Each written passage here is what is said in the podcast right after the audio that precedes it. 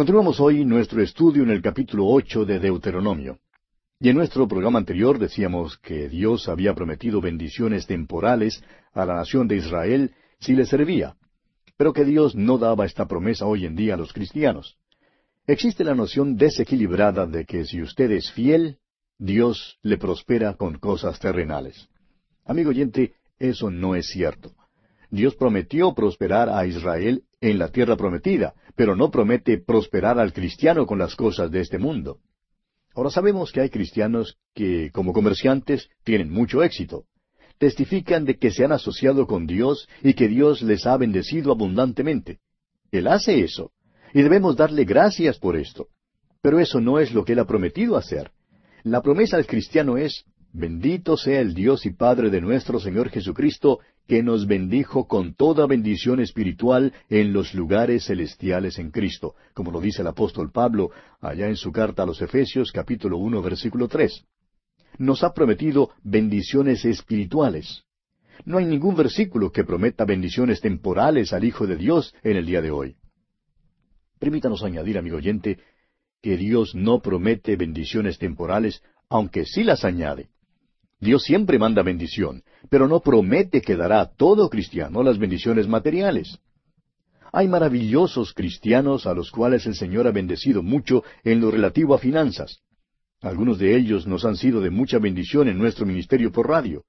Pero también queremos decir que algunos de los hijos de Dios más selectos hoy en día han sido bendecidos con bendiciones espirituales, pero no con las cosas de este mundo. Creemos que estos parecen ser los más felices, y parece que hacen más para Dios que cualquier otro. Han sido una bendición para la causa de Cristo en el mundo. Deseamos enfatizar que una de las distinciones mayores entre la nación de Israel en el Antiguo Testamento y la Iglesia en el Nuevo Testamento es que Dios prometió bendiciones temporales a Israel y nos promete a nosotros toda bendición espiritual. El tener en cuenta esta distinción evitará muchísimo dolor de corazón entre el pueblo de Dios. Hará que muchos hijos de Dios se regocijen de veras. Veamos ahora una amonestación a Israel. Leamos los versículos diez y once de este capítulo ocho de Deuteronomio. Y comerás y te saciarás, y bendecirás a Jehová tu Dios por la buena tierra que te habrá dado. Cuídate de no olvidarte de Jehová tu Dios, para cumplir sus mandamientos, sus decretos y sus estatutos que yo te ordeno hoy. Y Moisés continúa dando su amonestación a Israel y les suplica nuevamente que se acuerden de su pasado. Pasemos ahora al versículo catorce y leamos hasta el versículo dieciséis de este capítulo ocho de Deuteronomio y se enorgullezca tu corazón y te olvides de Jehová tu Dios, que te sacó de tierra de Egipto, de casa de servidumbre, que te hizo caminar por un desierto grande y espantoso, lleno de serpientes ardientes, y de escorpiones, y de sed, donde no había agua, y él te sacó agua de la roca del pedernal, que te sustentó con maná en el desierto, comida que tus padres no habían conocido, afligiéndote y probándote, para a la postre hacerte bien. A la postre en el futuro milenio, Dios promete hacer de esta nación una nación principal con bendiciones terrenales. Dios no ha prometido eso a la iglesia, amigo oyente. No se apropie usted entonces de esa promesa para sí mismo. Voy pues a preparar lugar para vosotros, y si me fuere y os preparare lugar, vendré otra vez y os tomaré a mí mismo, para que donde yo estoy, vosotros también estéis, dice nuestro Señor. Él dijo estas palabras en el Evangelio según San Juan capítulo 14 versículos dos y tres. Esta es la esperanza del Hijo de Dios hoy en día. Cristo viene para llevarnos de este mundo. La esperanza de Israel está en este mundo. Esa es la distinción. Si usted trata de mezclar estas promesas, resultará en una confusión completa. Demasiados teólogos tratan de usar una mezcladora. Meten toda la Biblia en una mezcladora y, amigo oyente, salen muy confundidos. Continuemos ahora leyendo los versículos 17 y 18 de este capítulo 8 de Deuteronomio. Y digas en tu corazón, mi poder y la fuerza de mi mano me han traído esta riqueza, sino acuérdate de Jehová tu Dios, porque Él te da el poder para hacer las riquezas, a fin de confirmar su pacto que juró a tus padres, como en este día. Cuando la nación de Israel esté en la tierra prometida, y el Señor la prospere, entonces usted podrá saber que están obedeciendo a Dios. Pero mientras no prosperen en esa tierra, es un indicio de que no obedecen a Dios. Mírelos usted hoy en día y haga su propia conclusión. Leamos los versículos 19 y 20 de este capítulo ocho de Deuteronomio ahora. Mas si llegares a olvidarte de Jehová tu Dios, y anduvieres en pos de dioses ajenos, y les sirvieres, y a ellos te inclinares, yo lo afirmo hoy contra vosotros, que de cierto pereceréis. Como las naciones que Jehová destruirá delante de vosotros, así pereceréis, por cuanto no habréis atendido a la voz de Jehová vuestro Dios. Esta es la amonestación de Dios para los israelitas. Les dijo que les estaba poniendo en la tierra prometida. Promete bendecirles si les son obedientes. Pero si no les son obedientes, les tratará así como trató a aquellas naciones que estaban en esa tierra. Y el hecho es que Dios los trató aún peor que lo que trató a las otras naciones que estaban en esa tierra. ¿Y sabe usted por qué, amigo oyente? Porque a ellos les había sido dada más luz. Y la luz, amigo oyente, crea responsabilidad delante de Dios. Bien, con esto concluimos nuestro estudio del capítulo ocho de Deuteronomio. Llegamos ahora al capítulo nueve. En este capítulo Dios revisa el pasado de la nación de Israel. Dios conocía a Israel y sabía que su pasado no era bueno. Dios no la salvó porque era buena, no la llamó porque fuera una nación superior, porque no lo era. Y amigo oyente, Dios no nos ha salvado porque nosotros seamos sobresalientes o, superiores o buenos. El único tipo de hombre a quien Dios salva es a los malos. Un pastor cuenta que en cierta ocasión, cuando se dirigía hacia la iglesia, Caminaba a poca distancia de algunos muy buenos hermanos miembros de su iglesia. Atravesaban un parque frente a la biblioteca cuando un vago se acercó a los hermanos que iban adelante y les pidió una limosna, pero ellos no le dieron nada, lo cual estaba bien porque se les había advertido siempre en la iglesia que era mejor enviar a tales hombres a un lugar que hay, dedicado especialmente para ayudar a hombres como éste. Pero él no quiso aceptar eso. Claro que quería dinero para comprar bebidas alcohólicas. Cuando el pastor pasó junto a él, el vago, sin saber de quién se trataba, por supuesto, le dijo, ¿sabe? El problema con esa gente que acaba de entrar en esa iglesia es que se creen mejores que los demás. El pastor le contestó entonces, ¿sabe? E-, es interesante lo que usted dice que ellos se creen mejores que los demás. Sucede que yo les conozco y me acuerdo del día cuando vinieron a Cristo. ¿Y sabe usted por qué vinieron? El hombre miró al pastor con una expresión de sorpresa mientras el pastor continuó diciendo, vinieron porque no se creían mejores que los demás. Francamente, ellos creían que eran peores que los demás. En efecto, ellos creían que eran pecadores y que necesitaban un Salvador. Por eso vinieron a Cristo. Le digo, concluye el pastor, que este pobre hombre se quedó con la boca más abierta de lo que la tenía cuando yo me acerqué a él. Porque la idea común es que la iglesia está integrada por aquellos que se creen mejores que los demás. Ahora, si eso es verdad, entonces ciertamente no es una iglesia, por lo menos en el sentido en que se describe en el Nuevo Testamento. Amigo oyente, Dios nos salva porque somos malos, porque conoce nuestra condición perdida. Por eso nos salva. Leamos pues los primeros dos versículos de este capítulo nueve de Deuteronomio. Oye Israel, tú vas hoy a pasar el Jordán para entrar a desposeer a naciones más numerosas y más poderosas que tú, ciudades grandes y amuralladas hasta el cielo, un pueblo grande y alto, hijos de los anaseos, de los cuales tienes tu conocimiento, y has oído decir, ¿quién se sostendrá delante de los hijos de Anac? Dios da un informe en cuanto a la tierra, el cual es peor que el informe que dieron los espías al volver ellos de la tierra. Dios conocía la tierra y sabía quiénes estaban en ella. Sin embargo, Dios les había mandado a que entraran. Pero habían rehusado entrar porque no creyeron a Dios. Dios sabía que los residentes allí eran gigantes. Él sabía todas las dificultades. Pero Él había prometido entrar en la tierra con ellos. Fue Martín Lutero quien dijo, uno con Dios constituye una mayoría. Y amigo oyente, si usted está con Dios, usted está con la mayoría. En realidad, los cristianos pertenecen al grupo minoritario aquí en este mundo. Pero hay algo que el mundo no sabe. Con Dios somos mayoría uno con Dios constituye una mayoría. Bien, continuemos leyendo el versículo tres de este capítulo nueve de Deuteronomio. Entiende pues hoy que es Jehová tu Dios el que pasa delante de ti como fuego consumidor, que los destruirá y humillará delante de ti, y tú los echarás y los destruirás enseguida, como Jehová te ha dicho. Es Dios quien los expulsará de la tierra. Dios es el dueño de esa tierra. Él es el creador. Tiene derecho a hacer esto. Dios es el soberano creador. Nosotros somos simplemente las criaturas. Continuemos ahora con el versículo cuatro. No pienses en tu corazón cuando Jehová tu Dios los haya echado de delante de ti, diciendo, Por mi justicia me ha traído Jehová a poseer esta tierra, pues por la impiedad de estas naciones Jehová las arroja de delante de ti. Dios está echando fuera las otras naciones porque son naciones perversas. Pero no es que Dios esté poniendo una nación justa en la tierra, y Dios clarifica esto. Leamos el versículo cinco y también el versículo seis.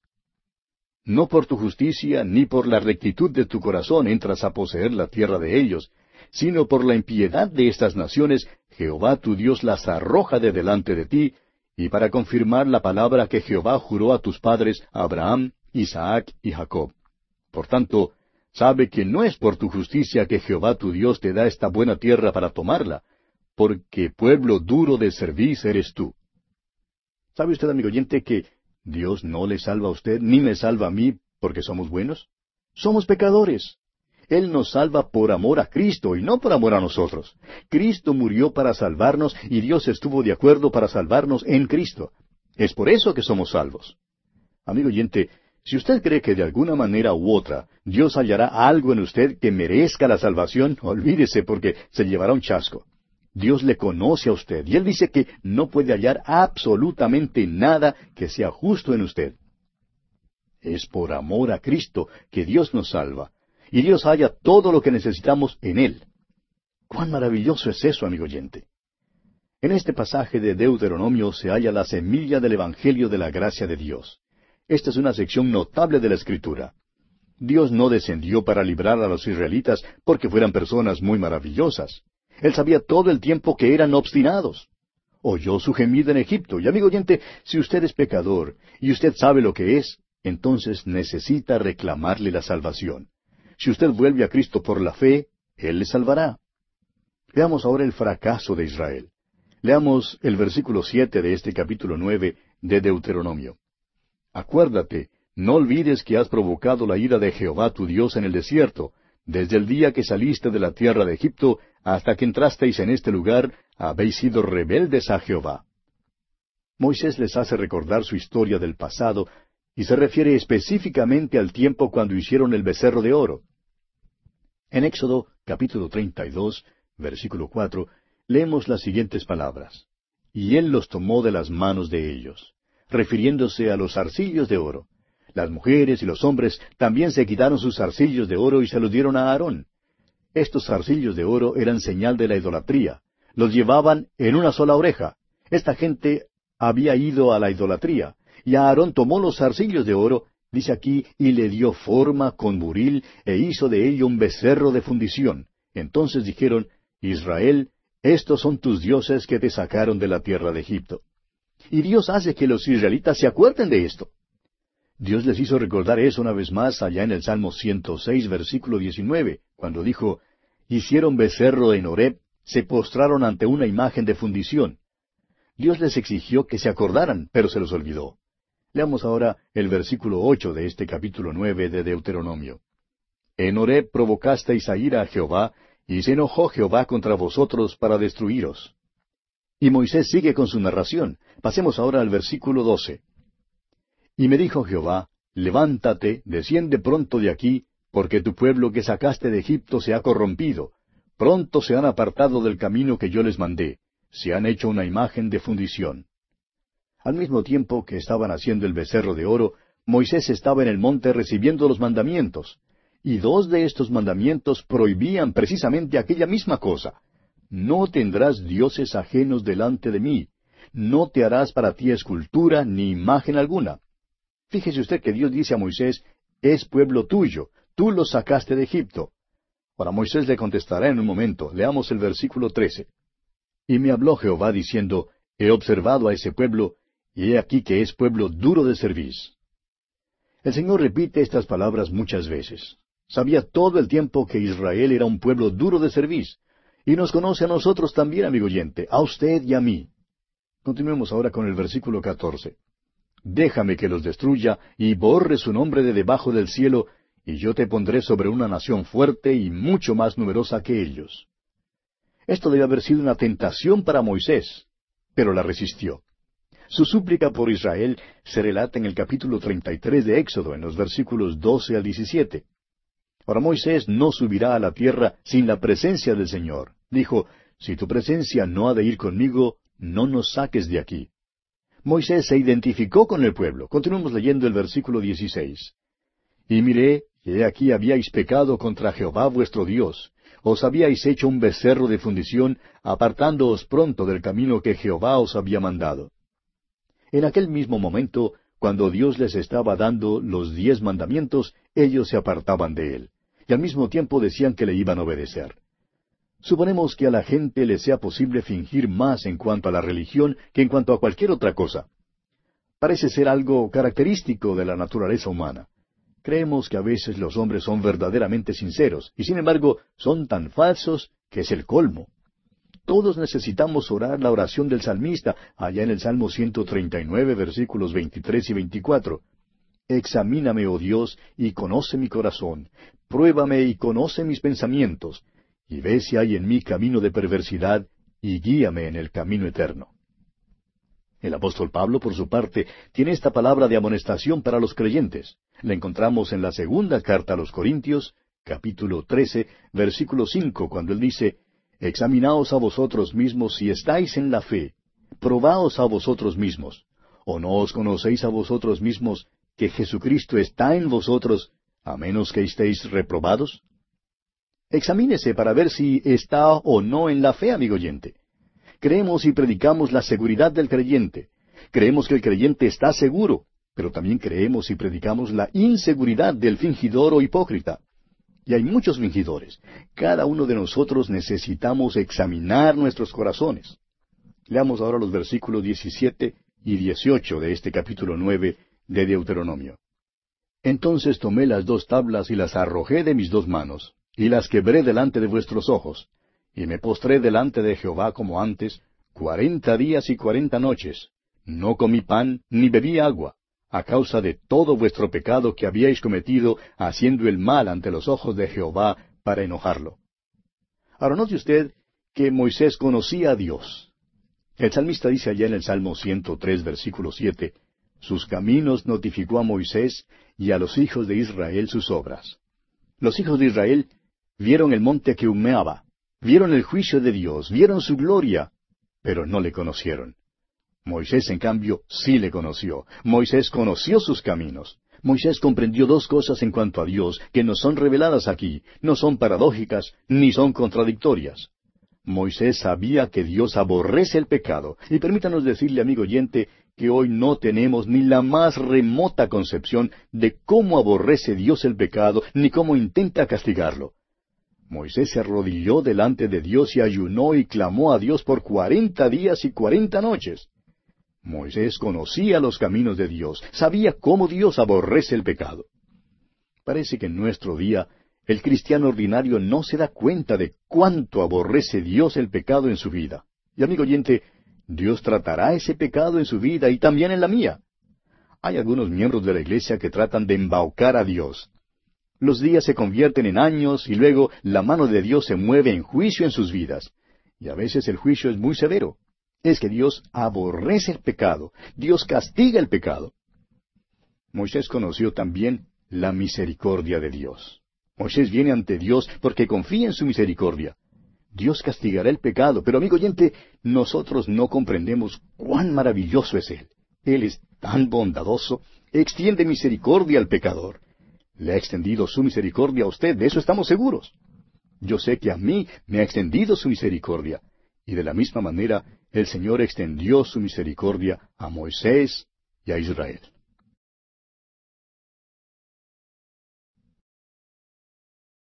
Continuamos hoy estudiando el capítulo nueve de Deuteronomio, y en nuestro programa anterior decíamos que Moisés había comprendido dos cosas en cuanto a Dios, las cuales se revelan aquí. No son paradójicas ni contradictorias. En primer lugar, Moisés sabía que Dios aborrece el pecado. Amigo oyente, Hoy en día no tenemos ni la más remota concepción de cómo aborrece Dios el pecado, ni cómo intenta castigarlo. Moisés se arrodilló delante de Dios y ayunó y clamó a Dios por cuarenta días y cuarenta noches. Moisés conocía los caminos de Dios, sabía cómo Dios aborrece el pecado. Parece que hoy en día el cristiano ordinario no se da cuenta de cómo aborrece Dios el pecado en su vida. Y amigo oyente, Dios tratará ese pecado en la vida suya y lo hará también en la vida mía. Hay algunos miembros de iglesia que tratan de embaucar a Dios, fíjese usted. Los días se convierten en años y luego la mano de Dios se mueve en juicio en sus vidas. Y a veces el juicio es muy severo. Es que Dios aborrece el pecado, Dios castiga el pecado. Ahora Moisés conocía también la misericordia de Dios. Esa es la segunda cosa que Moisés comprendió en cuanto a Dios. Moisés viene a Dios porque confía en su misericordia. Dios castigará el pecado, pero amigo oyente, nosotros no comprendemos cuán maravilloso es Él. Él es tan bondadoso, extiende su misericordia al pecador. Le ha extendido su misericordia a usted, de eso estamos seguros. Yo sé que a mí me ha extendido su misericordia. Y el Señor extendió su misericordia a Moisés y a Israel. Escuche usted lo que dice Moisés aquí en el versículo 19 de este capítulo nueve de Deuteronomio. Porque temía causa del furor y de la ira con que Jehová estaba enojado contra vosotros para destruiros. Pero Jehová me escuchó aún esta vez. Ahora Dios no extendió su misericordia a Moisés simplemente porque era Moisés. Dios no oyó la súplica de Moisés porque Moisés era el libertador o el líder de los israelitas.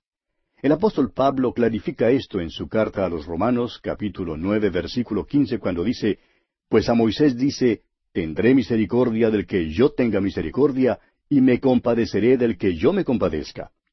Amigo oyente, Dios es soberano, y Él soberanamente extiende su misericordia.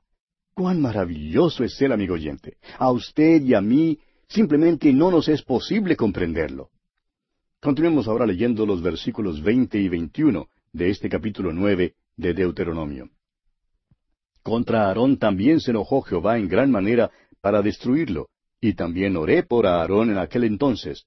Y tomé el objeto de vuestro pecado, el becerro que habíais hecho, y lo quemé en el fuego, y lo desmenucé moliéndolo muy bien, hasta que fue reducido a polvo, y eché el polvo de él en el arroyo que descendía del monte. Ahora, si este incidente no fuera tan trágico, hasta sería cómico. Moisés hace que los israelitas se beban su ídolo. Pasemos ahora al versículo 24. Rebeldes habéis sido a Jehová desde el día que yo os conozco.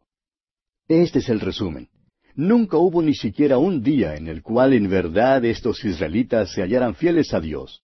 ¡Qué descripción! Estamos propensos a criticarlo, ¿no es verdad? Pero, ¿qué de la iglesia hoy en día? Tememos que haya muchas iglesias, aún en nuestros días, aún aquellas iglesias que se dicen ser conservadoras, que no se hallan fieles a Dios ni siquiera un solo día. Se jactan de que son tan sanas en la fe, pero están dormidas. Continuemos ahora con el versículo 25. Me postré pues delante de Jehová. Cuarenta días y cuarenta noches estuve postrado, porque Jehová dijo que os había de destruir. Esto fue después de que ellos rehusaron entrar en la tierra prometida en Cades Barnea. Moisés conocía a Dios. Moisés sabía que Dios juzga el pecado. Leamos ahora los versículos 26 hasta el 29 de este capítulo 9 de Deuteronomio. Y oré a Jehová diciendo, Oh Señor Jehová, no destruyas a tu pueblo y a tu heredad que has redimido con tu grandeza, que sacaste de Egipto con mano poderosa, Acuérdate de tus siervos Abraham, Isaac y Jacob. No mires a la dureza de este pueblo, ni a su impiedad, ni a su pecado. No sea que digan los de la tierra de donde los sacaste, por cuanto no pudo Jehová introducirlos en la tierra que les había prometido, o porque los aborrecía, los sacó para matarlos en el desierto. Y ellos son tu pueblo y tu heredad, que sacaste con tu gran poder y con tu brazo extendido. Para Moisés sí sabía orar. Ojalá que yo supiera orar así como oraba Moisés. Recuerde usted que allá en el versículo doce Dios dijo, porque tu pueblo que sacaste de Egipto se ha corrompido. Ahora imagínese usted a Moisés diciéndole a Dios que se ha equivocado. Moisés dice, no son pueblo mío, sino tuyo. Yo no los saqué de Egipto, sino tú, son tuyos. Moisés hizo que Dios recordara su promesa. Moisés la recuerda a Dios que los moradores de la tierra creerían que Dios había fallado si no introducía a Israel en la tierra prometida. ¿Qué diría el enemigo? Moisés apela a Dios en base a la promesa que Dios le había hecho y en base a su gloria. Ese tipo de oración sí mueve el brazo de Dios. Dios, amigo oyente, no tan solo sacó a Israel de Egipto, sino que también los puso en la tierra prometida. Esta es la oración eficaz. Y bien así concluye nuestro estudio del capítulo nueve de Deuteronomio. Llegamos ahora al capítulo diez. Moisés, en su súplica, le recuerda a Dios que los hijos de Israel pertenecen en realidad a Dios. Son la herencia de Dios. Dios los había enviado a la tierra de Egipto y los había sacado de la tierra de Egipto. Leamos pues los primeros dos versículos de este capítulo diez de Deuteronomio. En aquel tiempo Jehová me dijo, Lábrate dos tablas de piedra como las primeras, y sube a mí al monte, y hazte un arca de madera. Y escribiré en aquellas tablas las palabras que estaban en las primeras tablas que quebraste, y las pondrás en el arca. Dios está diciendo, vamos a comenzar de nuevo. Ahora Dios no quiere que hagan una vez más un becerro de oro. Él va a repetir los mandamientos para ellos. Moisés descendió del monte con las tablas y las puso en el arca. Entonces los hijos de Israel continuaron su jornada. Pasemos ahora a los versículos ocho y nueve de este capítulo diez de Deuteronomio. En aquel tiempo apartó Jehová la tribu de Leví para que llevase el arca del pacto de Jehová, para que estuviese delante de Jehová para servirle y para bendecir en su nombre hasta hoy. Por lo cual Leví no tuvo parte ni heredad con sus hermanos. Jehová es su heredad, como Jehová tu Dios le dijo. Hay grandes lecciones espirituales aquí para nosotros. Leví era la tribu sacerdotal. Hoy en día la iglesia es un reino de sacerdotes. Es un sacerdocio, y cada creyente en Jesucristo es un sacerdote. Yo soy sacerdote. Inclusive, soy sacerdote católico. Y usted es un sacerdote católico si es que usted ya ha aceptado a Cristo Jesús en su corazón como su Salvador personal. Porque la palabra católico significa en realidad eh, general o universal. Ahora, Leví no debía tener ninguna herencia. Dios era su herencia. Y esa es la posición del creyente hoy en día. Dios había prometido dar la tierra a las otras tribus. Les había prometido extensión de tierra, bendición en el campo, bendiciones temporales. Pero no prometió eso a Leví. Y para nosotros hoy en día, amigo oyente, nuestra herencia se encuentra en Dios. Él nos bendijo con toda bendición espiritual en los lugares celestiales en Cristo. Pasemos ahora al versículo 12 y leamos también el versículo 13 de este capítulo 10 de Deuteronomio. Ahora pues, Israel, ¿qué pide Jehová tu Dios de ti, sino que temas a Jehová tu Dios, que andes en todos sus caminos, y que lo ames, y sirvas a Jehová tu Dios con todo tu corazón y con toda tu alma, que guardes los mandamientos de Jehová y sus estatutos que yo te prescribo hoy, para que tengas prosperidad. Israel fue puesto bajo la ley. Ahora, si hubieran guardado la ley, habrían recibido bendición. Pero cuando violaron la ley, el juicio descendió sobre ellos. Dios guardó bajo la ley a los israelitas por mil quinientos años, para demostrar al mundo, a través de ellos, que los hombres no pueden ser salvos mediante la ley. Dios dio a los israelitas las circunstancias más favorables, los puso en una tierra relacionada con la ley, y sin embargo no les fue posible guardarla.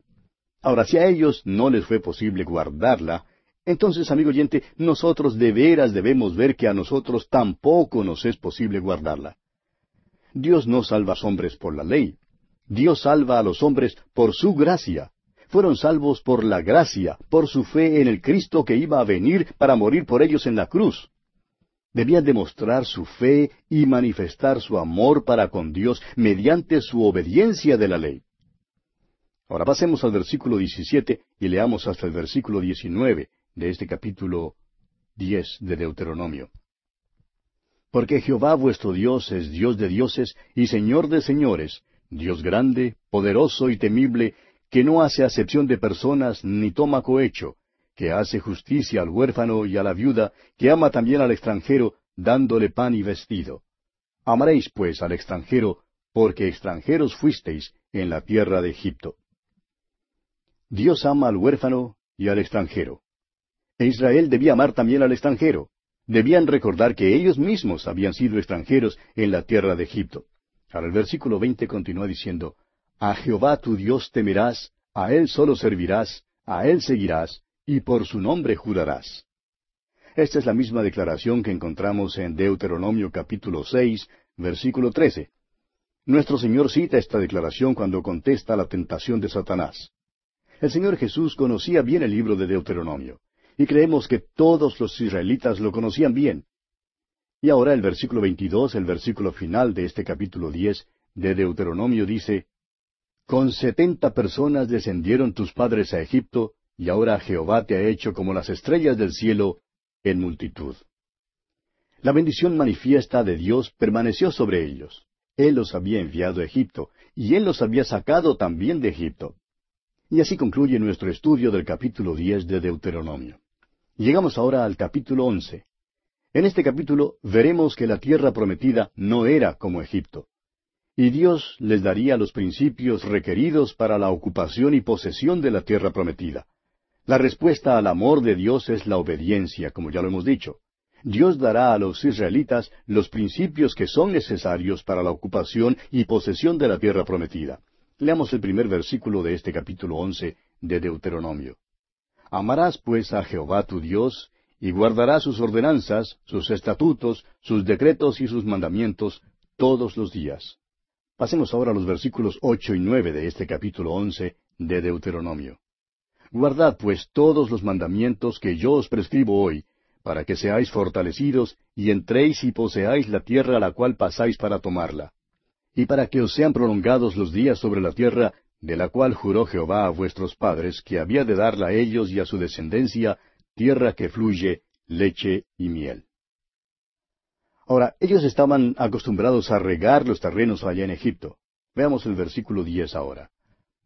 La tierra a la cual entras para tomarla no es como la tierra de Egipto de donde habéis salido, donde sembrabas tu semilla y regabas con tu pie como huerto de hortaliza. El doctor Magui, el autor de estos estudios bíblicos, nos cuenta que cuando él tuvo el privilegio de visitar a Egipto, le informaron que la cantidad de lluvia que cae allí durante el año es menos de una pulgada. Ahora esa es una cantidad bastante escasa de lluvia. Como contraste, existe un lugar en las islas Hawái donde la cantidad de lluvia que cae durante el año es más de cien pulgadas. Eso es una diferencia bastante grande, por cierto. Veamos ahora el principio para la ocupación y posesión de la tierra prometida. Leamos los versículos once hasta el quince de este capítulo once de Deuteronomio. La tierra a la cual pasáis para tomarla es tierra de montes y de vegas, que bebe las aguas de la lluvia del cielo. Tierra de la cual Jehová tu Dios cuida.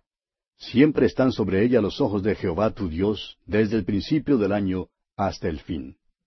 Si obedeciereis cuidadosamente a mis mandamientos que yo os prescribo hoy, amando a Jehová vuestro Dios y sirviéndole con todo vuestro corazón y con toda vuestra alma, yo daré la lluvia de vuestra tierra a su tiempo, la temprana y la tardía, y recogerás tu grano, tu vino y tu aceite. Daré también hierba en tu campo para tus ganados, y comerás y te saciarás. La tierra en la cual los israelitas iban a entrar sería un poco difícil para regar porque era montañosa. No tenían los medios para regar en aquel entonces y la tierra tendría que depender de la lluvia del cielo. Ahora Dios hizo esto con un propósito. Los puso en una tierra que tenía que depender de Él para la lluvia. Y esto haría que el pueblo se acercara más a Dios. El motivo por el cual la tierra está desolada hoy en día, como lo veremos en este libro de Deuteronomio, es porque el juicio de Dios está sobre ella. El momento en que riegan esa tierra, el desierto florece como rosa. Es agua lo que necesita. Y aún hoy día tienen dificultad allí con la falta de agua. Dios les dijo que tendrían que depender de la lluvia. Si le hubieran obedecido, Él les hubiera bendecido con abundante lluvia del cielo. Usted, amigo oyente, puede mirar esa tierra hoy en día y ver la condición espiritual del pueblo. Tememos que una sociedad afluente, tal como la que tenemos hoy en día, conduzca a que las personas piensen que Dios no tiene nada que ver con esta tierra. No comprendemos por qué los hombres creen que si las cosas se consiguen fácilmente, son ellos los que lo han logrado y que si las cosas se consiguen con dificultad, entonces es Dios quien lo ha permitido. Dios es quien provee para todas las necesidades físicas, aunque las cosas se consigan fácilmente o con dificultad. Él todavía es quien provee. Pasemos ahora al versículo 22 y leamos hasta el versículo 25 de este capítulo 11 de Deuteronomio. Porque si guardareis cuidadosamente todos estos mandamientos que yo os prescribo para que los cumpláis, y si amareis a Jehová vuestro Dios andando en todos sus caminos y siguiéndole a Él, Jehová también echará de delante de vosotros a todas estas naciones, y desposeeréis naciones grandes y más poderosas que vosotros. Todo lugar que pisare la planta de vuestro pie será vuestro, desde el desierto hasta el Líbano, desde el río Éufrates hasta el mar occidental será vuestro territorio. Nadie se sostendrá delante de vosotros. Miedo y temor de vosotros pondrá Jehová vuestro Dios sobre toda la tierra que pisareis, como Él os ha dicho. Aquí se da el gran principio para su ocupación y posesión de la tierra. Lo veremos una vez más en el libro de Josué, donde tendrá énfasis especial. Notará usted que la tierra es un regalo de Dios. Les ha dado una tierra que es más grande que cualquier otra en la cual hayan vivido. Se extendía desde el río Éufrates hasta el mar Mediterráneo y desde el Líbano hasta el sur, al desierto que ellos habían pasado. Tenía aproximadamente 777 mil kilómetros cuadrados. Ahora ellos nunca han vivido en más de setenta y siete mil kilómetros cuadrados de esta tierra, ni aun en el tiempo cuando el reino alcanzó su apogeo bajo David y Salomón. ¿Por qué no? ¿Cuál era la base para la ocupación y la posesión de esa tierra? Bueno, dice aquí que la planta de sus pies debían pisar la tierra. Les había sido dada por Dios y era de ellos. Pero fallaron, fallaron porque no la pisaron, no tomaron posesión de ella, ni se gozaron de ella. Dios le dijo a Josué lo mismo. Le dijo que la tierra estaba allí delante de ellos y que pertenecía a Israel. Pero le dijo que tenían que ir pisándola, tenían que tomar posesión de ella. ¿Por qué hay tal diferencia entre los creyentes hoy en día? Algunos cristianos simplemente se sientan sin hacer nada y son muy pobres espiritualmente hablando. Otros son fabulosamente ricos, hablando también espiritualmente. Dios dice claramente que les ha bendecido con toda bendición espiritual en los lugares celestiales en Cristo. Ha bendecido a todo creyente en Cristo. Algunos creyentes toman posesión de esas bendiciones, pero otros no toman posesión de ellas. Algunos creyentes se gozan de esas bendiciones, pero hay otros que no disfrutan de ellas. Es cuestión de tomar posesión de lo que ya tienen. Leamos ahora los versículos finales de este capítulo once de Deuteronomio, versículos 26 al 32. He aquí, yo pongo hoy delante de vosotros la bendición y la maldición. La bendición, si oyereis los mandamientos de Jehová vuestro Dios, que yo os prescribo hoy, y la maldición, si no oyereis los mandamientos de Jehová vuestro Dios, y os apartareis del camino que yo os ordeno hoy, para ir en pos de dioses ajenos que no habéis conocido. Y cuando Jehová tu Dios te haya introducido en la tierra a la cual vas para tomarla, pondrás la bendición sobre el monte Gerizim y la maldición sobre el monte Ebal, los cuales están al otro lado del Jordán, tras el camino del occidente en la tierra del Cananeo, que habita en el Arabá frente a Gilgal, junto al encinar de More. Porque vosotros pasáis el Jordán para ir a poseer la tierra que os da Jehová vuestro Dios, y la tomaréis y habitaréis en ella. Cuidaréis, pues, de cumplir todos los estatutos y decretos que yo presento hoy delante de vosotros. A Israel se le mandó que obedeciera. Su obediencia era lo esencial. La obediencia, amigo oyente, ha sido prácticamente olvidada hoy en día. Ahora, creemos en la gracia de Dios, predicamos la gracia de Dios, somos salvados mediante la gracia, somos guardados por la gracia, crecemos por la gracia de Dios, llegaremos al cielo por la gracia de Dios, y cuando hayamos estado allí por unos diez mil años, todavía cantaremos de la gracia de Dios. Pero amigo oyente, hay grandes bendiciones espirituales hoy en día, las cuales usted perderá si no es obediente para con Dios. Jesús nos dijo que si le amamos, guardemos sus mandamientos. La obediencia, amigo oyente, ofrece una relación personal maravillosa y gloriosa con Dios. Dios bendecirá la obediencia. Ahora lo opuesto también es verdad. La desobediencia trae consigo la maldición. Notará usted que el gran asunto sobre el cual Dios implora a Israel que se aparte es la idolatría. Siempre existía el peligro de que volvieran la espalda a Jehová su Dios y se fueran nuevamente a la idolatría.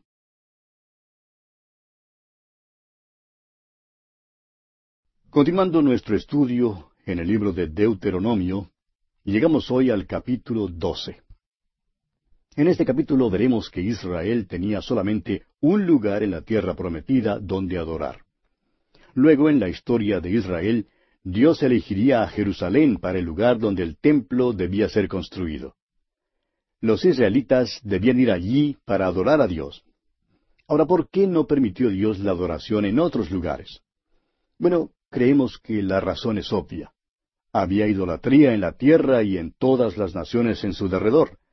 Dios les había ordenado que destruyeran todos los ídolos y debían reunirse en un solo lugar para adorar. Esto unificó al pueblo y los unió más como nación. Eran uno cuando subían a Jerusalén para las fiestas. También les ayudaría a recordar que hay un solo Dios. Hoy en día, amigo oyente, no es necesario que nos reunamos en un solo lugar para adorar a Dios. El Señor Jesucristo mismo dio la razón para esto. Usted recuerda que cuando hablaba con la mujer samaritana allá junto al pozo, en el capítulo cuatro del Evangelio según San Juan, versículos veintiuno al veinticuatro, Jesús le dijo, Mujer, créeme, que la hora viene cuando ni en este monte, ni en Jerusalén adoraréis al Padre. Vosotros adoráis lo que no sabéis.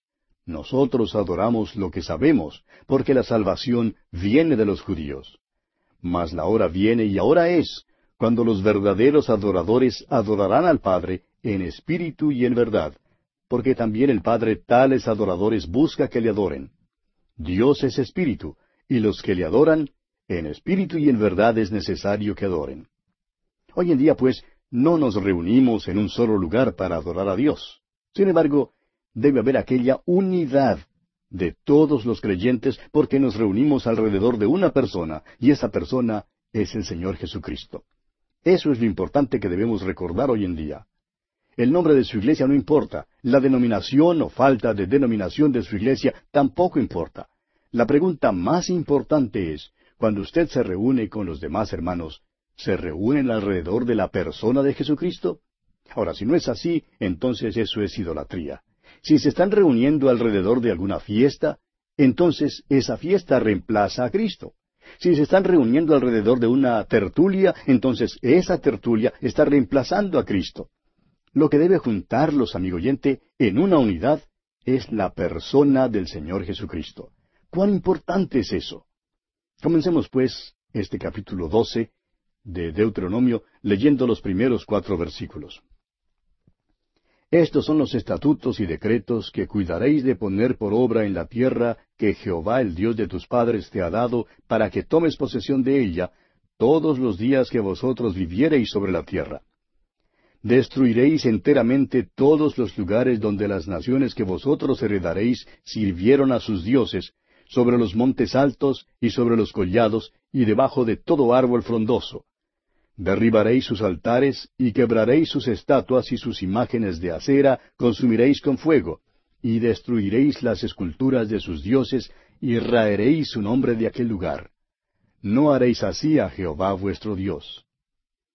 El motivo por el cual los juicios descendieron sobre Israel, uno tras otro, en los tiempos de los jueces, fue la idolatría. Entonces aquel gran profeta Elías dirigió su mensaje contra la idolatría en esa tierra, el motivo por el cual Israel entró en el cautiverio babilónico fue la idolatría. La amonestación en el último libro del Antiguo Testamento trata del peligro de la idolatría. No debemos pensar que no hay peligro de idolatría para nosotros hoy en día. Estamos propensos a creer que somos personas tan cultas que nunca nos postraríamos para adorar a un ídolo. Pero, ¿podemos estar seguros en cuanto a eso, amigo oyente? Cualquier cosa que se interponga entre nuestras almas y Dios se constituye en un ídolo. ¿Cuántas personas hay que parecen buenas cristianas, pero consiguen un buen empleo en una gran compañía y comienzan a ascender por su habilidad en esa compañía? Comienzan a alcanzar posiciones superiores hasta el punto de que su trabajo tiene prioridad sobre todo lo demás. Así haya reuniones especiales en la iglesia, o servicios de estudio bíblico, o los servicios regulares, dicen con toda claridad que no les es posible asistir porque no les queda tiempo su trabajo, su posición, sus promociones, todo eso se constituye en un ídolo ante Dios. ¿Qué ejemplo de adoración es este? Estas personas se postran delante de aquel ídolo siete días a la semana. Amigo oyente, cualquier cosa, recuérdelo bien, cualquier cosa que se interponga entre su alma y su Dios, se constituye en un ídolo. Leamos ahora el versículo cinco de este capítulo doce de Deuteronomio. Mejor comencemos con el versículo cuatro otra vez. No haréis así a Jehová vuestro Dios, sino que el lugar que Jehová vuestro Dios escogiere de entre todas vuestras tribus para poner allí su nombre para su habitación, ese buscaréis y allá iréis. Eventualmente el lugar señalado debía ser Jerusalén. Pero aún antes de esto, Israel debía adorar en un solo lugar, Debía haber un solo lugar para sus holocaustos, los sacrificios, los diezmos y los votos. Los diezmos de alimento que trajeran delante del Señor tenían que ser comidos en este único lugar. Ahora pasemos a los versículos quince y dieciséis. Con todo, podrás matar y comer carne en todas tus poblaciones, conforme a tu deseo, según la bendición que Jehová tu Dios te haya dado. El inmundo y el limpio la podrá comer, como la de gacela o de ciervo, solamente que sangre no comeréis, sobre la tierra la derramaréis como agua. También había el alimento que comían en casa. Esto no era parte de la adoración, pero era controlado también por las leyes dietéticas. En el capítulo catorce encontraremos una extensa lista de los animales limpios e inmundos. No era necesario que la persona fuese limpia por ceremonia para poder comer en casa. Además de los animales que eran para el sacrificio, Podían comer animales de caza con tal que fueran animales limpios. La estipulación dada era que la sangre no debía ser comida. Por contraste, cualquier cosa que fuera una ofrenda al Señor tenía que ser comida delante del Señor en un solo lugar, el cual Dios señalaría. Pasemos ahora al versículo 21 y leamos hasta el versículo 25 de este capítulo 12 de Deuteronomio. Si estuviera lejos de ti el lugar que Jehová tu Dios escogiere para poner allí su nombre, podrás matar de tus vacas y de tus ovejas que Jehová te hubiere dado, como te he mandado yo, y comerás en tus puertas según todo lo que deseares. Lo mismo que se come la gacela y el ciervo, así las podrás comer. El inmundo y el limpio podrán comer también de ellas. Solamente que te mantengas firme en no comer sangre, porque la sangre es la vida, y no comerás la vida juntamente con su carne. No la comerás. En tierra la derramarás como agua. No comerás de ella, para que te vaya bien a ti y a tus hijos después de ti, cuando hicieres lo recto ante los ojos de Jehová. En el capítulo 17 de Levítico, mientras Israel estuvo en el campamento en el desierto, se le mandó que cada vez que mataban un buey o cordero o chiva, tenían que llevarlo a la puerta del tabernáculo, y el sacerdote rociaría la sangre sobre el altar y ofrecería la grosura como un olor grato a Dios. Esto le impediría hacer alguna ofrenda a los diablos. Ahora, después de poblar la tierra, es obvio que muchísimos vivirían demasiado lejos de Jerusalén para traer allí cada animal antes de matarlo para la comida. Por tanto, el Señor les dice nuevamente que pueden matar un animal para la comida, pero que no deben comer la sangre de ese animal. La sangre representa la vida. Este es el motivo por el cual la Escritura pone tal énfasis en la sangre de Jesucristo. Pasemos ahora al versículo 29 y leamos hasta el versículo 32, hasta el final del capítulo 12 de Deuteronomio. Cuando Jehová tu Dios haya destruido delante de ti las naciones a donde tú vas para poseerlas, y las heredes, y habites en su tierra, guárdate que no tropieces yendo en pos de ellas después que sean destruidas delante de ti. No preguntes acerca de sus dioses diciendo, de la manera que servían aquellas naciones a sus dioses, yo también les serviré. No harás así a Jehová tu Dios, porque toda cosa abominable que Jehová aborrece, hicieron ellos a sus dioses, pues aun a sus hijos y a sus hijas quemaban en el fuego a sus dioses. Cuidarás de hacer todo lo que yo te mando, no añadirás a ello, ni de ello quitarás. Se les manda repetidas veces a los israelitas a que destruyan las naciones que están en la tierra a fin de que no sean vejados por ellas. Estas naciones eran idólatras.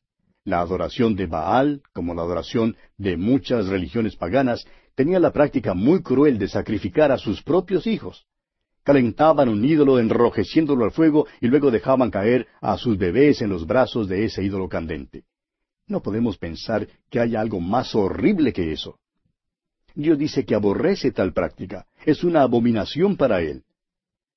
nos damos cuenta que Dios aborrece muchas cosas, las cuales yo también aborrezco. Espero que yo pueda aprender más y más a aborrecer lo que Él aborrece y a amar lo que Él ama. Los israelitas, pues, deben hacer caso de estos mandamientos que el Señor les da. Si desobedecen a Dios, Dios les tratará exactamente como trata a las otras naciones. Porque Dios no observa solo las acciones de algunos sin hacer caso de las acciones de otros. Nunca hemos comprendido por qué algunos cristianos creen que pueden salirse con la suya cuando otros no pueden. El pecado es pecado, amigo oyente, y si Israel no obedece al Señor, no se salvará. Esto pues es un estímulo para que ellos obedezcan lo que el Señor les manda hacer. No añadirán a ello, ni de ello quitarán. Y así concluimos este estudio del capítulo doce de Deuteronomio. Ahora el capítulo trece es un capítulo muy importante porque trata de los falsos profetas y de los falsos dioses. Cuando lleguemos al capítulo dieciocho de Deuteronomio, se dará una prueba para los falsos profetas. Israel no tenía problema en descubrir a los falsos profetas, es decir, tenían una prueba bíblica dada por Dios que con toda certeza los sacaría. Leamos pues los primeros cuatro versículos de este capítulo trece de Deuteronomio. Cuando se levantare en medio de ti profeta o soñador de sueños y te anunciare señal o prodigios, y si se cumpliere la señal o prodigio que él te anunció diciendo, Vamos en pos de dioses ajenos que no conociste, y sirvámosles, no darás oído a las palabras de tal profeta, ni al tal soñador de sueños, porque Jehová vuestro Dios os está probando para saber si amáis a Jehová vuestro Dios con todo vuestro corazón y con toda vuestra alma. En pos de Jehová vuestro Dios andaréis, a él temeréis, guardaréis sus mandamientos, y escucharéis su voz, a él serviréis, y a él seguiréis. Esto es pertinente para el día de hoy. Muchos preguntan cómo explicamos el hecho de que algunos de los falsos profetas hoy en día a veces hablan con exactitud, o piden explicación de que cómo es que algunos parecen ser sanados en ciertas reuniones. Bueno, no lo explicamos. En primer lugar, creemos que muchos de estos casos probablemente tienen una explicación natural. Pero aun si hay algo sobrenatural, Dios ha advertido que esto todavía puede ser logrado mediante los falsos profetas. Y es bueno notar esto. Lo importante es que dicen, vamos en pos de dioses ajenos. En otras palabras, Dios dice que cuando un falso profeta llega y hace señales que se cumplen, no debemos creerle si niega las grandes verdades de la fe cristiana. Ese es el gran principio que se da aquí y es muy importante que lo notemos. Ahora fíjese usted lo que dice aquí en el versículo cinco de este capítulo trece de Deuteronomio. Tal profeta o soñador de sueños ha de ser muerto por cuanto aconsejó rebelión contra Jehová vuestro Dios, que te sacó de tierra de Egipto y te rescató de casa de servidumbre, y trató de apartarte del camino por el cual Jehová tu Dios te mandó que anduvieses. Y así quitarás el mal de en medio de ti. Fíjese usted que cualquier profeta falso que tratara de conducir al pueblo a algún falso culto o falsa religión, debía ser muerto a pedradas. Ahora, ¿le parece a usted extremada esta medida? Bueno, es que ese falso profeta es como un cáncer, y un cáncer, amigo oyente, debe ser cortado radicalmente. Aquí Dios es el gran médico y Él dice que el cáncer debe ser cortado de entre el pueblo. Esto revela la mente de Dios en cuanto a los falsos profetas que conducen al pueblo a los falsos dioses y a la falsa religión. Y Dios dio estas leyes para que esto no sucediera en Israel. Si alguien aparecía en Israel tratando de apartar al pueblo de Dios de la adoración de Dios, Dios dicta una cirugía extrema. Debían matar a ese hombre. Algunos de buen corazón, pero de pocas luces, dirán que esto es demasiado extremo. Pero Dios comprendía cuán terrible sería si permitían que se multiplicaran los falsos profetas. Conducirían a Israel a la idolatría. Ahora Israel no obedeció a Dios y permitieron que precisamente eso sucediera. Si usted quiere saber cuán malo era para el pueblo de Dios en aquel entonces, lea la historia de Acab y Jezabel.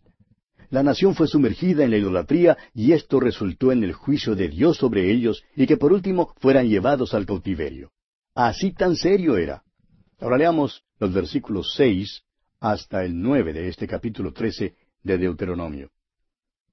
Si te incitare tu hermano, hijo de tu madre, o tu hijo, tu hija, tu mujer o tu amigo íntimo, diciendo en secreto, Vamos y sirvamos a dioses ajenos que ni tú ni tus padres conocisteis, de los dioses de los pueblos que están en vuestros alrededores, cerca de ti o lejos de ti, desde un extremo de la tierra hasta el otro extremo de ella, no consentirás con él, ni le prestarás oído, ni tu ojo le compadecerá, ni le tendrás misericordia, ni lo encubrirás, sino que lo matarás. Tu mano se alzará primero sobre él para matarle, y después la mano de todo el pueblo. Ahora esto es severo, es verdaderamente radical. Parece un lenguaje extranjero en una sociedad afluente y suave, así como esta en la cual vivimos. Es cosa seria que un hombre mate a pedradas a su propio hermano, ser el primero en alzar la mano para matarle. Sabemos que esto es severo, pero salvó a muchas vidas. El reino del norte fue a la idolatría. ¿Y qué sucedió? Fueron al cautiverio, y literalmente miles de ellos fueron muertos. Ahora, ¿no habría sido mucho mejor si hubieran matado a pedradas a esos falsos profetas, a aquellos que les llevaron a la idolatría, en lugar de que fueran muerta y capturada una multitud entera? Vemos el mismo tipo de cosas hoy en día en nuestros países. Tenemos a tantos jueces de buen corazón, pero con poca luz, los cuales no tienen ninguna clase de antecedentes cristianos. Y como resultado de esto, no piensan en nuestras leyes en el contexto en el cual fueron formuladas originalmente. El cristianismo, amigo oyente, enseña la obediencia a la ley y la desobediencia demanda que una pena sea impuesta. Ahora, como nuestros jueces ya no siguen esto, pues los criminales han sido absueltos. Y constantemente estamos escuchando de las barbaridades que hacen los criminales que andan sueltos en las calles. Ya matan a unas personas, violan a otra, otras quedan hospitalizadas con lesiones graves. Ahora, amigo oyente, ¿no habría sido mejor que el criminal hubiera recibido la pena máxima y no que fueran muertas tantas otras víctimas inocentes? El método de Dios, amigo oyente, es el método que salvará las vidas y protegerá a muchísimas personas. Tememos que hayamos llegado a ser tan faltos de perspicacia hoy en día que esto nos parezca ser severo. Ahora veamos el versículo diez de este capítulo trece de Deuteronomio. Le apedrarás hasta que muera, por cuanto procuró apartarte de Jehová tu Dios, que te sacó de tierra de Egipto, de casa de servidumbre. Dios exige la pena de muerte. Hoy en día creemos que la pena capital denota incivilidad. Suponemos que los que creen así llamarán incivilizado a Dios. Y quisiéramos preguntarles, ¿de dónde recibieron la poca civilización y la poca cultura que tienen? Todo provino de la palabra de Dios, amigo oyente. La cultura que tenemos se debe a la palabra de Dios. Ahora estamos alejándonos de la palabra de Dios y los hombres creen que eso es más civilizado. Permítanos decirle, amigo oyente, que es más peligroso caminar por las calles de nuestras grandes ciudades que caminar por las sendas en la selva del África. ¿Por qué? Porque creemos que la pena de muerte es incivilizada y por tanto nos hemos alejado de ella. Leamos ahora el versículo once de este capítulo trece de Deuteronomio. Para que todo Israel oiga y tema, y no vuelva a hacer en medio de ti cosa semejante a esta. No debían apartarse del Dios vivo y verdadero. Mientras le sirvieran, disfrutarían de toda clase de bendiciones. Pero cuando no le sirvieran, cuando se apartaran de Él, las maldiciones les vendrían. Los juicios descenderían sobre ellos, y esa es su historia. Leamos ahora los versículos doce al catorce de este capítulo trece de Deuteronomio. Si huyeres que se dice de alguna de tus ciudades que Jehová tu Dios te da para vivir en ellas, que han salido de en medio de ti hombres impíos que han instigado a los moradores de su ciudad diciendo, Vamos y sirvamos a dioses ajenos que vosotros no conocisteis, tú inquirirás y buscarás y preguntarás con diligencia, y si pareciere verdad, cosa cierta, que tal abominación se hizo en medio de ti, no debían pues hacer nada imprudentemente, se debía hacer una investigación completa y debían llegar a la verdad antes de actuar. Continuemos con los versículos quince y dieciséis de este capítulo trece de Deuteronomio. Irremisiblemente herirás a filo de espada a los moradores de aquella ciudad, destruyéndola con todo lo que en ella hubiere, y también matarás sus ganados a filo de espada.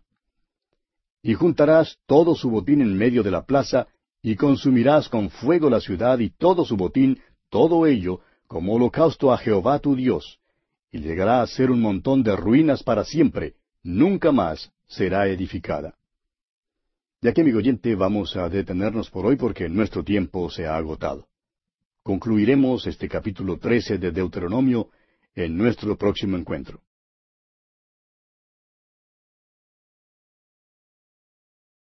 Vamos a terminar hoy nuestro estudio del capítulo 13 de Deuteronomio.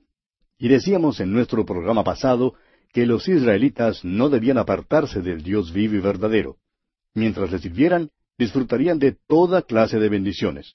Pero si no le servían, cuando se apartaran de él, les vendría maldiciones. Y los juicios descendieron sobre ellos, y esa es su historia. Leamos una vez más hoy los versículos 12 al 16 de este capítulo 13 de Deuteronomio. Si oyeres que se dice de alguna de tus ciudades que Jehová tu Dios te da para vivir en ellas, que han salido de en medio de ti hombres impíos que han instigado a los moradores de su ciudad, diciendo, Vamos y sirvamos a dioses ajenos que vosotros no conocisteis, tú inquirirás y buscarás y preguntarás con diligencia, y si pareciere verdad cosa cierta que tal abominación se hizo en medio de ti, irremisiblemente herirás a filo de espada a los moradores de aquella ciudad, destruyéndola con todo lo que en ella hubiere, y también matarás sus ganados a filo de espada. Y juntarás todo su botín en medio de la plaza, y consumirás con fuego la ciudad y todo su botín, todo ello, como holocausto a Jehová tu Dios, y llegará a ser un montón de ruinas para siempre, nunca más será edificada. Una vez más, esto es severo. Una ciudad, una ciudad entera sería destruida. Supóngase usted que hubiera allí en esa ciudad aquellos que no habían ido a la idolatría. Pero el caso es que, ¿habían protestado ellos por lo que estaba ocurriendo en su ciudad? ¿O se sentaron sin hacer nada? Bueno, si no habían hecho nada en cuanto a ese asunto, ellos también debían ser juzgados junto con los demás. Hay demasiados cristianos hoy en día, amigo oyente, que creen que es cristiano quedarse callado.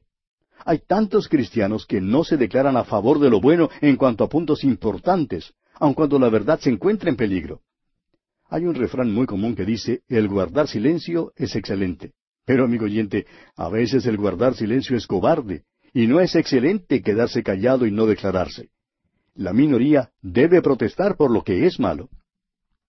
Y así pues concluimos nuestro estudio del capítulo 13 de Deuteronomio. Ahora aquí en el capítulo 14 encontramos la dieta para Israel. Estudiamos ya un poquito acerca de la dieta para Israel en el libro de Levítico, capítulo 11, y se menciona nuevamente aquí en Deuteronomio, capítulo 12.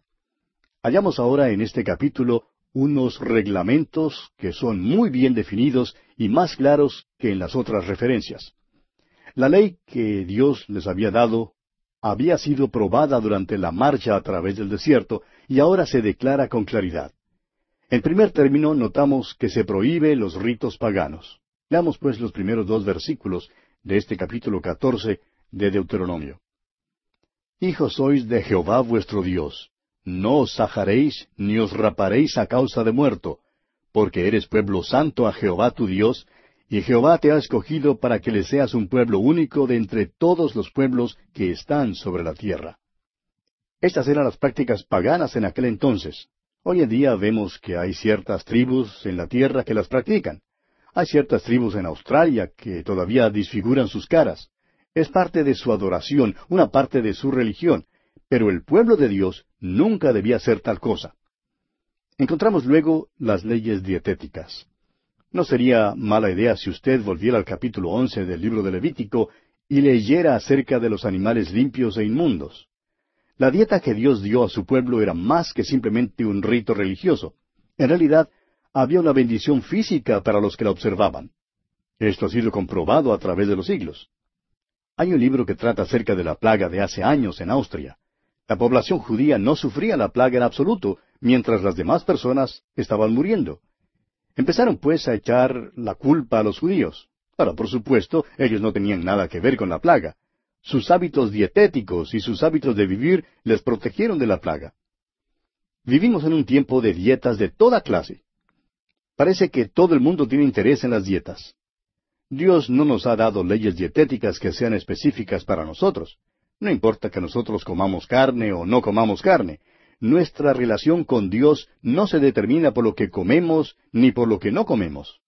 Sin embargo, los reglamentos dietéticos de Dios eran reglamentos sensatos y saludables. Continuemos la lectura aquí en el capítulo catorce de Deuteronomio y leamos los versículos tres hasta el seis. Nada abominable comerás. estos son los animales que podréis comer, el buey, la oveja, la cabra, el ciervo, la gacela, el corzo, la cabra montés, el íbice, el antílope y el carnero montés, y todo animal de pezuñas que tiene hendidura de dos uñas, y que rumiare entre los animales, ese podréis comer. Había los animales limpios que ellos podían comer, y había dos características de los animales limpios. Estas características identificaban los animales limpios y nos enseñan algunas lecciones espirituales. La pezuña del animal debía ser dividida o apartada. Eso habla del caminar del creyente. La pezuña apartada habla de una vida apartada. No se trata tanto de una vida apartada de algo, como de una vida apartada para algo. El apóstol Pablo dijo que era apartado para el Evangelio de Dios, allá en su carta a los Romanos, capítulo uno, versículo uno. Ahora sabemos que hay mucho legalismo que se ha metido en la conducta cristiana hoy en día. Hay muchas personas que no viven según los diez mandamientos, pero que han añadido como veinticinco otros y viven según ellos. No creemos que sea eso lo que Dios está indicando por medio de la pezuña apartada. Ahora la palabra hendidura en realidad tiene dos sentidos opuestos. Hender puede significar desunirse o partir, o bien puede significar pegarse a algo. Es lo mismo como el apartamiento. Uno puede ser apartado de algo o apartado para algo. Y debemos de ser apartados para Cristo, para el Evangelio. La segunda característica de los animales limpios era el rumiar. La lección espiritual aquí es que debemos pasar tiempo en la palabra de Dios. Dice el Salmo 1, versículo 2, sino que en la ley de Jehová está su delicia, y en su ley medita de día y de noche. El primer versículo de este salmo principia con las palabras Bienaventurado el varón. El varón bienaventurado halla su delicia en la ley del Señor y medita en ella. Esa palabra medita tiene el sentido de rumiar, Entendemos que la vaca tiene tres estómagos. Ella apacienta por la mañana cuando el pasto está refrescado y acumula el pasto en un estómago. Por la tarde, cuando hace calor, se echa bajo un árbol o se para allí mismo en la sombra y transfiere aquel pasto de un estómago a otro, masticándolo nuevamente. Eso es rumiar. Y eso es lo que nosotros debemos hacer con la palabra de Dios. Los animales inmundos no satisfacen estos dos requisitos. Algunos rumian pero no tienen hendidura de dos uñas. El cerdo, por ejemplo, tiene hendidura de dos uñas, pero no rumia. Estos son inmundos y no son para comer. Sigue una lista de las aves limpias e inmundas. Hay muchas personas que tratan de ponerse nuevamente bajo la ley mosaica y saben mucho en cuanto a la prohibición de comer cerdo. Pero si alguno de ellos, amigo oyente, comienza a increparle en cuanto al comer cerdo, es bueno hacerle recordar el versículo doce de este mismo capítulo catorce de Deuteronomio, que dice, Y estas son de las que no podréis comer, el águila, el quebrantahuesos, el azor. Ahora estas personas deben recordar que el conejo también es un animal inmundo. Usted lo puede ver en el versículo siete. Comiendo la carne de osígrafo o quebrantahueso asado, es tan malo como el comer la carne de cerdo asada. Amigo oyente, es que si usted se pone una vez más bajo la ley mosaica, debe obedecer entonces toda la ley no solamente parte de ella. La carne de conejo asado es tan inmunda como la carne de cerdo asada, porque si usted come la carne de conejo, está violando la ley. Veamos ahora los reglamentos tocante al diezmo. Leamos los versículos 22 y 23 de este capítulo 14 de Deuteronomio. Indefectiblemente diezmarás todo el producto del grano que rindiere tu campo cada año. Y comerás delante de Jehová tu Dios en el lugar que él escogiere para poner allí su nombre, el diezmo de tu grano, de tu vino y de tu aceite, y las primicias de tus manadas y de tus ganados, para que aprendas a temer a Jehová tu Dios todos los días. Dios había prometido bendecir a su pueblo de una manera material si ellos le servían. De esa bendición deberían diezmar al Señor del fruto de la tierra, tanto como de sus ganados. Este diezmo había de ser comido delante del Señor en el lugar del santuario, esta sería una fiesta especial delante del Señor. Ahora, si una familia vivía muy lejos, podrían vender su diezmo por dinero para comprar lo equivalente de su diezmo, y toda la casa debía comerlo delante del Señor. Ahora, según el versículo 29, este diezmo debía ser compartido durante la fiesta con otros. Leamos este versículo 29 de Deuteronomio capítulo 14. Y vendrá el levita que no tiene parte ni heredad contigo, y el extranjero, el huérfano y la viuda que hubiere en tus poblaciones, y comerán y serán saciados, para que Jehová tu Dios te bendiga en toda obra que tus manos hicieran. Y así concluye nuestro estudio de este capítulo catorce de Deuteronomio. Pasamos ahora al capítulo quince. En este capítulo encontramos un doble tema. Primero, el programa de Dios para los pobres, y en segundo lugar, el esclavo permanente. Hoy en día oímos hablar mucho en cuanto al programa para los pobres. El hombre ha organizado muchos programas, pero sin éxito. Dios, en cambio, tiene un programa para los pobres que tiene éxito. Luego en este capítulo hay una sección en cuanto al esclavo permanente. Y por último hallamos en este capítulo quince de Deuteronomio un tipo del perfecto sacrificio que es Cristo. Comencemos leyendo el versículo uno de este capítulo quince de Deuteronomio. Cada siete años harás remisión. Esto nos habla del año sabático. Cada séptimo año es un año sabático. En aquel año había una remisión que debían hacer. Ahora el versículo dos. Y esta es la manera de la remisión. Perdonará a su deudor todo aquel que hizo empréstito de su mano, con el cual obligó a su prójimo. No lo demandará más a su prójimo o a su hermano, porque es pregonada la remisión de Jehová. Dios ya les había dicho que cada séptimo año deberían dejar la tierra en barbecho, como se dice. Ahora, hay ciertas condiciones que se dan. El israelita no podía prestar una hipoteca que durara más de siete años. No podía haber ningún juicio hipotecario.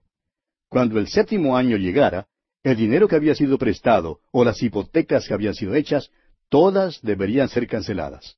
Esto era un gran factor compensatorio de la riqueza. Dio a cada hombre una oportunidad igual. Hay un sistema político hoy en día que propugna la igualdad social de todos los hombres. Pero tal sistema no tiene en cuenta el hecho de que el hombre es una criatura pecaminosa. Si el hombre puede conseguir algo por nada, pues no va a trabajar por eso, eso es seguro. La democracia y el capitalismo, como los tenemos hoy en día, permiten extremos de riqueza. Tenemos los que son muy pobres, que no trabajan, pero también tenemos los que son demasiado ricos, que tampoco trabajan. Dios tenía un sistema para Israel que compensara la oportunidad a fin de que fuera posible al pobre conseguir algo por sí mismo si realmente quería trabajar. El sistema de Dios evitó la riqueza extrema y la pobreza extrema. Leamos ahora el versículo tres. Del extranjero demandarás el reintegro, pero lo que tu hermano tuviere tuyo, lo perdonará tu mano. Este reglamento debería ser guardado por todos los israelitas. Cada séptimo año la deuda de los pobres sería cancelada y tendrían una oportunidad de empezar de nuevo. Ahora, si Israel hubiera guardado esto con cuidado, el próximo versículo habría sido aplicable a ellos. Leamos el versículo cuatro de este capítulo quince de Deuteronomio. Para que así no haya en medio de ti mendigo, porque Jehová te bendecirá con abundancia en la tierra que Jehová tu Dios te da por heredad, para que la tomes en posesión. A donde quiera que uno vaya hoy en día, a cualquier nación que uno visite, uno queda impresionado por los extremos de pobreza y de riqueza. Esto es verdad en Europa, en Asia, en Sudamérica, los Estados Unidos, donde quiera que uno vaya. Estos extremos de pobreza y de riqueza son el resultado del pecado del hombre. Uno puede culpar a ciertos individuos, claro, pero la causa fundamental es el pecado del hombre. Si el hombre hubiera obedecido a Dios a este respecto, no habría ningún pobre entre ellos. Dios tenía el plan para la balanza de riqueza. Mientras el corazón del hombre no sea cambiado, amigo oyente, no importa qué sistema de gobierno tenga una nación. El problema fundamental, amigo oyente, siempre es el corazón humano. Ahora Dios llamó a Israel a la obediencia. Si le hubieran obedecido, la pobreza habría sido eliminada. Creemos que podemos eliminar la pobreza dándoles cosas físicas a los pobres. Hemos probado los programas para los pobres. ¿Y qué pasa? Vemos la corrupción peor que jamás hayamos visto en tales programas. Ha llegado a ser verdaderamente una desgracia. ¿Qué pasaría si toda la riqueza de la nación fuera repartida igualmente? Bueno, dentro de diez años el otro la tendría y yo sería pobre otra vez. Eso es lo que sucedería a causa de lo que hay en el corazón del hombre. Si Israel hubiera obedecido a Dios, este problema habría sido resuelto. Dios trata con lo práctico, amigo oyente. Dios dio a los israelitas un sistema, pero fallaron. ¿Por qué? Por el pecado en sus corazones. Cualquier sistema o programa para los pobres fallará y terminará en corrupción. ¿Por qué? Por la codicia pecaminosa en el corazón humano. Veamos ahora el versículo seis de este capítulo quince de Deuteronomio. Ya que Jehová tu Dios te habrá bendecido, como te ha dicho, prestarás entonces a muchas naciones, mas tú no tomarás prestado, tendrás dominio sobre muchas naciones, pero sobre ti no tendrán dominio. Israel no obedeció a Dios y por tanto esta profecía no ha sido cumplida. Es notable que ha sido cumplida en parte. Los judíos han llegado a ser los banqueros del mundo. A propósito, la casa de Rothschild se ha ocupado en operaciones financieras para muchas naciones. Sin embargo, la nación de Israel no ha obedecido a Dios, y por eso la profecía de que no tomará prestado y que tendrá dominio sobre muchas naciones no se ha cumplido todavía. Leamos ahora los versículos siete y ocho. Cuando haya en medio de ti menesteroso de alguno de tus hermanos en alguna de tus ciudades, en la tierra que Jehová tu Dios te da, no endurecerás tu corazón, ni cerrarás tu mano contra tu hermano pobre, sino abrirás a él tu mano liberalmente, y en efecto le prestarás lo que necesite. Este es un pasaje de la Escritura muy extraordinario. Israel nunca obedeció completamente cuando fue una nación y tampoco hoy en día obedece completamente. Pero, ¿ha notado usted algo? La pequeña nación de Israel recibe donaciones de parte de individuos de todas partes del mundo. Probablemente recibe más donaciones que las recibidas por cualquier otra nación.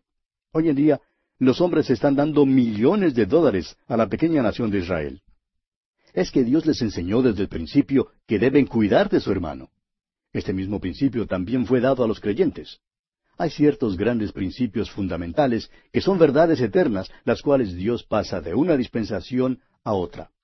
Esto es lo que los hermanos deben estar haciendo hoy en día. En la iglesia primitiva había este cuidado entre los creyentes, pero en realidad los creyentes de hoy están en la liga menor comparados con Israel.